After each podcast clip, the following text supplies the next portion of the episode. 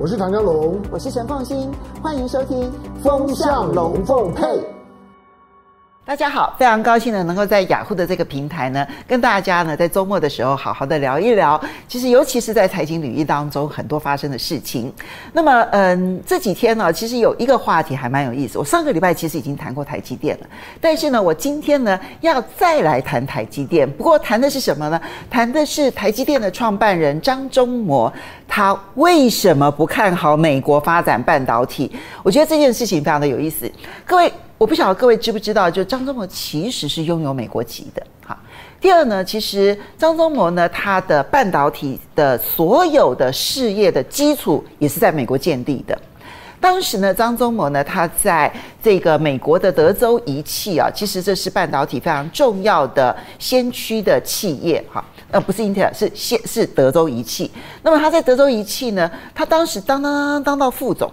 那么台湾呢，要发展半导体产业，它需要人才。那时候呢，设定了半导体产业作为台湾在石化产业之后的下一个产业。那到底这个产业要到哪边去找人才？那个时候呢，所有的人都在推荐人才的时候呢，只有一个标准，那个标准就是什么呢？就是在全世界的半导体产业当中，做的职位最高的华人。他们不是凭人际关系哦，哦，我清华大学毕业的，哦，你是台大毕业的，哦，他是这个什么英国这个伦敦政经学院毕业的，然后你是哈佛毕业的，然后你是这个加州伯克莱毕业的，所以我们的同学谁谁谁谁谁谁，不过他们不是这样子，他们当时选择的标准啊，是在美国实务上面，你在实际的企业操作当中呢，你已经当到了最高阶，而那时候的最高阶。就是张忠谋，所以找到张忠谋，并不是因为张忠谋跟那个时候的决策者有任何的私人关系，没有，其实他们不认识，但他们找到张忠谋只有一件事情，就是他是中国人，然后第二件事情是他呢在美国的企业有工作过。而且他已经达到最高阶，表示他的实务经验是够的。那这个时候呢，回来台湾的话呢，他其实才能够真正的对于台湾从零从无到有是有帮忙的。那那个时候呢，其实花了很大的力气去邀请张忠谋来。第一次谈没有谈成，第二次来的时候呢。坦白那时候呢，其实张忠谋答应背后一个很重要的原因，是因为他很清楚的知道，他作为一个华人，他在美国已经到达瓶颈了，他没办法再往上爬上去了。所以这个时候，当他想要再创另外一番事业的时候，这时候呢，他觉得台湾的邀请其实确实很诚意。所以呢，张忠谋答应了台湾的邀请，来到台湾，从工研院的院长哈研发啦，各方面带领这个人才啦，然后到后来他想出了这个晶圆代工的这种产业模式，然后呢，这个产业模式获得获得了决策者高度的支持。真的是高度而无私的支持，因为那个时候呢，全世界没有人看好晶圆代工这个运作的模式。那我想张忠谋最近的演说呢，他也透露了一段秘辛。就那时候他想要建立晶圆代工这个产业的时候，其实他是曾经去跟英特尔谈过的。那英特尔这确实是半导体巨人。那么事实上呢，大家所熟悉的在半导体业界的摩尔定律。这个摩尔定律就是每十八个月，那么晶片当中所能够做的能力可以增加一倍，而价格便宜一半。好，这个摩尔定律呢，当初的这个摩尔就是英特尔的创办人，所以呢，张忠谋呢那个时候也去邀请过英特尔，说你愿不愿意来投资啊？晶圆晶圆这个你所熟悉的这个领域，你愿不愿意？就英特尔那时候根本不把张忠谋的这一套商业模式放在眼里，所以呢，张忠谋最近讲起英特尔也要做晶圆代工的时候呢，心里头感慨万千啊。其实你可以想象得到。好，所以。张忠谋那个时候在大家都不看好，只有中华民国政府全力支持的情况之下，好不容易从联电，然后到台积电这种晶圆代工的模式，一步一步、一步一步、一步堆叠上来。那么现在全世界都发现半导体的重要性了，所以你看到说，美国说要砸五百亿美元去发展半导体产业。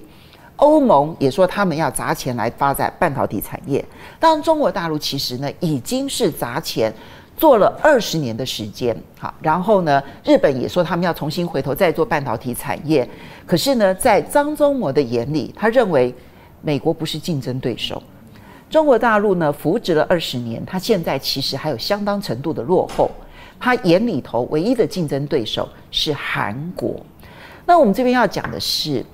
其实美国啊，它夹着技术上面，而且它其实拥有西方所有的先进制程当中呢，它可以用美元制裁的方式逼迫西方所有的企业，甚至于全世界所有的企业跟着它走。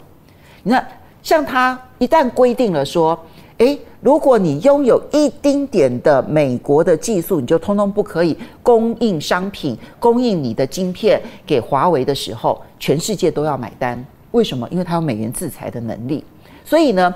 英国的 IP 的最先进的公司安谋，哈，他也要听美国的这个要求。台积电也得要听美国的要求，荷兰这一个光刻机最重要的一个设备厂商艾斯摩尔也得要去配合美国的要求。这就是因为美国拥有美元制裁的力量，所以当美国拥有这样的力量，而他自己的这个可以要买什么机器就可以买什么机器的情况之下，为什么张忠谋不看好美国？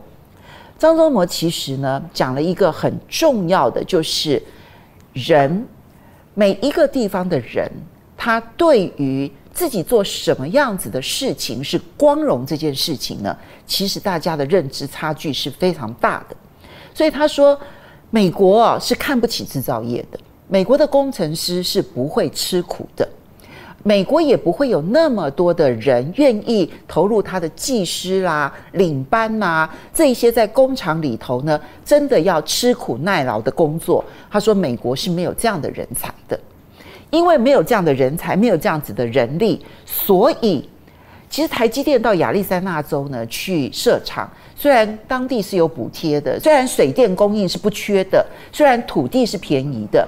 但是呢，人事成本是大幅度上升的，因为他在当地其实找不到这么多的工程师，他必须要在台湾招募相当大量的工程师。”接着请他们到美国去运作这一家工厂，这就是美国现在在谈发展半导体产业，张忠谋不看好的最重要的原因。其实这个原因呢，化成四个字就叫做：他们能吃苦耐劳吗？其实台湾就是很能吃苦耐劳。这一点呢，就让我想起我过去在跑新闻的时候，在跟半导体产业的这一些这个企业界人士呢聊天，私底下聊天的时候，他们曾经跟我讲过一个笑话，这是他们在这个半导体圈呢非常有名的笑话。他们说：“你凤欣，你知不知道什么叫做 IT 产业？”我说：“IT 产业就是电子产业啊。”他说：“我告诉你，不是，IT 产业就是 India and Taiwanese，就是只有印度人跟台湾人。”愿意吃苦去做的产业，那什么叫做 IC 产业？诶，那那是什么意思？那不是晶圆产业吗？不是半导体产业吗？他说不是，IC 产业叫做 India and Chinese，只有印度人跟中国人、华人愿意吃苦耐劳做的产业。所以为什么美国找不到足够的人才？对于美国来说，好的人才当然去从事金融服务业啊。好的人才当然是去当律师啊，好的人才当然是去从政啊，好的人才当然是去亚马逊啊、去 Google 啊这些公司啊，他们怎么可能要去扎扎实实的要去从基础那个很辛苦？他们说他们在求学的时候就发现到，所有跟 IT、IC 所有实验相关的，你是找不到非亚洲人来做这些事情的。就没有就非亚洲的非亚洲裔或者非亚洲来的这一些学生是不愿意跟着这些老师去做这些实验，因为那很辛苦。我觉得这一点呢，其实是我们现在看到台湾呢，好不容易拥有一个，我觉得从某种角度来看呢，固然有他眼光深远，但是呢，也是杂血、杂汗、杂。肝 在台湾其实所有的这个网友们都戏称说，我们的电子产业呢是卖肝产业，就是很辛劳，很辛劳，然后肝都被操坏了。那么才好不容易建立的这个产业，现在眼看着呢，美国因为他希望能够发展半导体，因为他发现到说过度依赖台湾的半导体是一件危险的事情，所以呢，他们才会现在要努力的想要扶植半导体。但我觉得，如果今天张忠谋他现在还在担任台积电的董事长，他一定不会说这么诚实的话，或者是说，他至少不会把这些话公开的说出来，哈。但是现在呢，他反正这个已经无事一身轻了啊，创办人嘛，也不直接管台积电，他就告诉大家一个大白话：美国人，如果你不愿意吃苦耐劳，你真的要来做半导体产业，这是不可能的事情。那么在张忠谋的眼里哦，中国大陆其实也也扶植了二十年啊，从中芯半导体开始扶植了二十年，但是到目前为止，不管是在记忆体的生产，或者是说在它的这一个晶片设计上面，大概都还落后台湾。那么生产方面落后五年，然后呢，设计的部分大概落后一到两年的时间。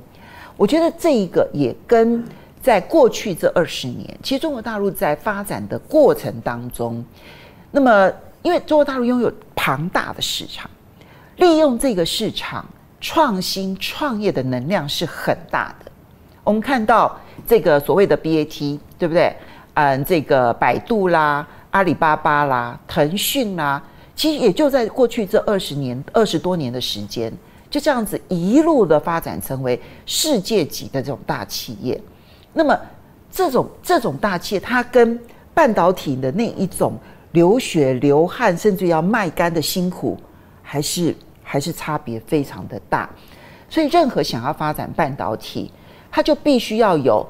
足够的吃苦耐劳的人才，然后第二个是，它必须要有足够这些既吃苦耐劳，而且同时在当地是一流，但是到了美国，到了国际，他可能不见得是一流的人才呢。他愿意待在这个产业，然后不断的努力，然后同时生根。如果没有这样的条件，要想发展半导体就很困难了。当然，对张忠谋来讲，唯一的竞争对手是谁送？我想，可能韩国他那种卖血卖肝，还有卖汗这样子的一个情况，可能跟台湾非常的接近吧。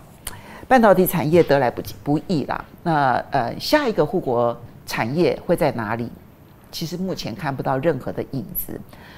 当年呢，在发展半导体产业的时候呢，其实它是在一个全世界呢。都不看好，然后也没有注意的情况之下，台湾好不容易开花结果。其实这些晶圆代工只是其中的一环。那么里面呢，从最上游的，包括细晶圆呐，然后包括了设备厂啊，然后到后面的封装啦、测试啦，然后还有这边的 IC 设计啦、IP 啦等等等等，它其实一整套的这个产业链呢，其实是非常重要的。那这一批的这个苦干实干的人，他们辛苦了，为我们维持了一个对台湾来说极为重要的产业，得来不易。下一个产业现在不见得看得到。如果我们希望能够维持得住的话，其实既要花很大的心力维持得住，还要抵抗得了地缘政治的压力。这就是今天呢，从张忠谋为什么不看好美国发展半导体产业呢？开始来跟大家说起，很高兴跟大家来分享。我们下一次再见喽，拜拜。